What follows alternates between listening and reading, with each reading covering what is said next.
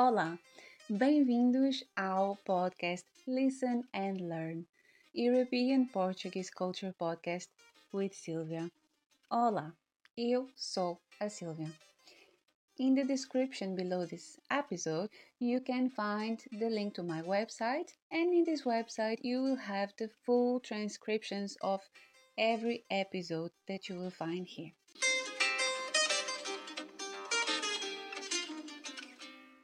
Olá, olá! Bem-vindos a mais um episódio de Listen and Learn with Silvia. Então, se ouviram o episódio anterior, sabem que falamos de praxe e semana académica.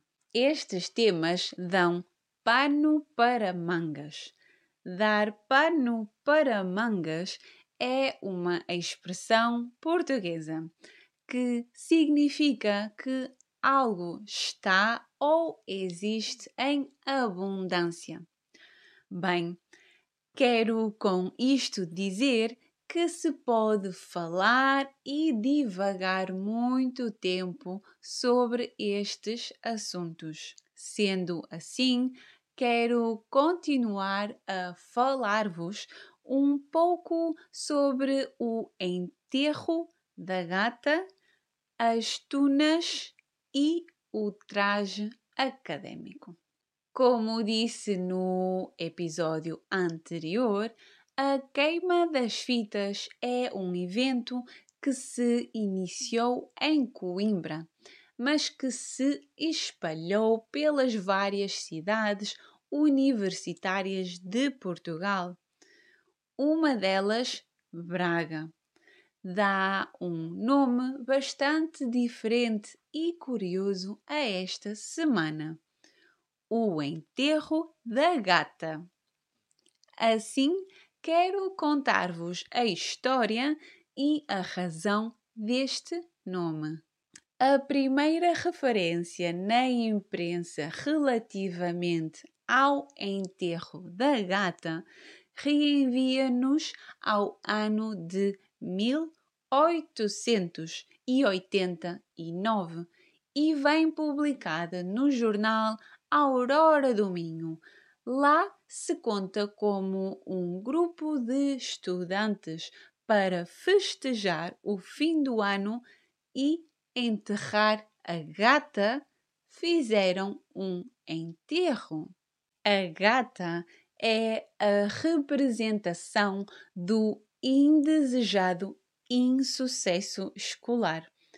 É então organizado simbolicamente um velório em que a gata é transportada num caixão pelas ruas da cidade de Braga, seguida por um cortejo que não para de chorar a morte da gata também se organizam muitos outros eventos durante esta semana, organizados pelos estudantes. É o equivalente da queima das fitas noutros pontos do país. Então, e o que é a tuna? Talvez passeando pelas ruas do Porto, ou Coimbra, ou Lisboa, já tenham encontrado um grupo de estudantes vestidos de negro a cantar canções na rua e a divertir os passantes. Então, a tuna é um agrupamento musical constituído por instrumentos de cordas e com ou sem canto. Citando a Wikipédia, a tuna académica é um agrupamento constituído por estudantes. Na atualidade, é essencialmente formada por alunos do ensino superior embora nas primeiras décadas do século XX tenham sido comuns as tunas académicas compostas por alunos de liceu entre outros. O repertório musical das Tunas é extremamente variado, indo desde adaptações de temas de autor, passando pela música erudita, pela música popular, até composições originais, cuja temática incide essencialmente na vida boêmia estudantil, na celebração do amor, mantendo afinidades temáticas com o fado. Isto leva-nos então ao traje acadêmico. Que traje é este? O traje acadêmico é uma indumentária de cor negra envergada pelos estudantes do ensino superior, que os distingue, sem sombra de dúvidas, como tal. Se algum de vocês ouvintes vive ou já passou alguns dias numa cidade universitária portuguesa, com certeza já viu um grupo de estudantes passar, pois o traje não passa despercebido.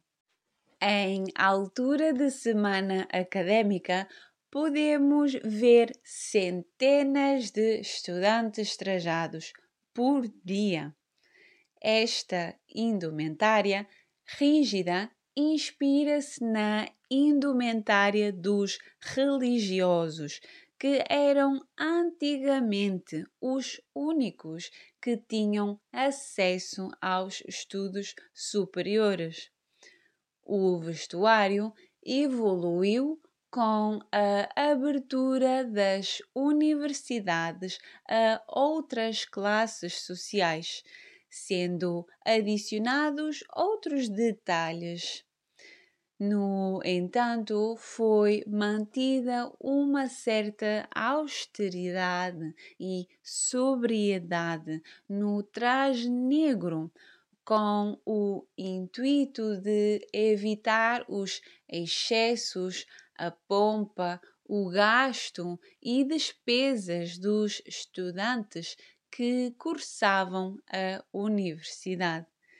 Se antigamente o traje servia para distinguir a classe estudantil, hoje em dia fala-se na uniformização desejada pelo mesmo. Ou seja, somos todos iguais e todos vestimos o mesmo. Não há marcas, não há etiquetas, não há modas, não há mais ricos nem mais pobres. Todos vestimos igual. O uso do traje vem também com outras regras que compactuam com esta linha de pensamento. Em muitas academias ou faculdades é proibido usar o traje com joias ou maquilhagem, unhas pintadas ou outros acessórios decorativos desnecessários. Os trajes diferem então conforme a região do país.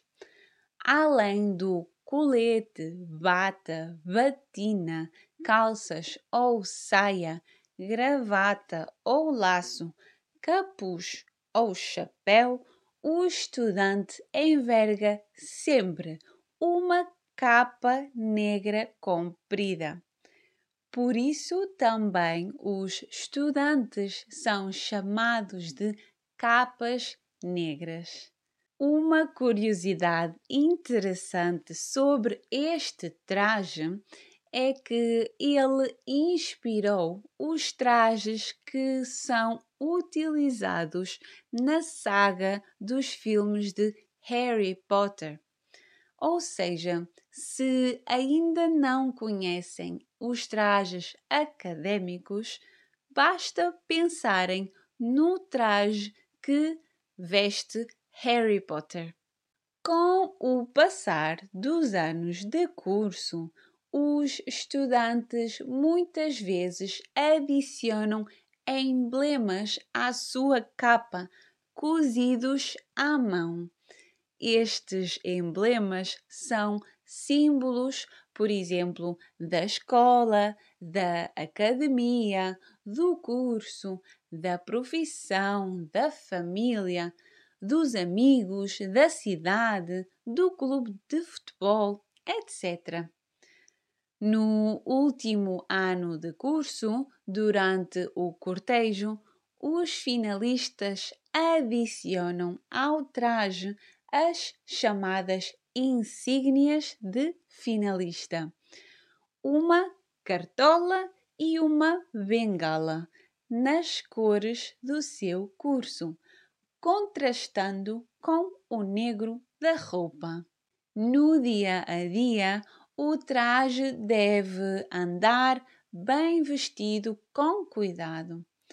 No dia do cortejo, os finalistas usam o traje descuidado, camisa para fora das calças ou saia, nó da gravata desfeito, cartola e bengala durante toda a semana académica. É nesta altura também que os estudantes oferecem fitas aos amigos e família para que eles assinem ou escrevam mensagens e devolvam. A tradição seria de depois queimar as fitas, mas hoje em dia muita gente guarda-as para recordação.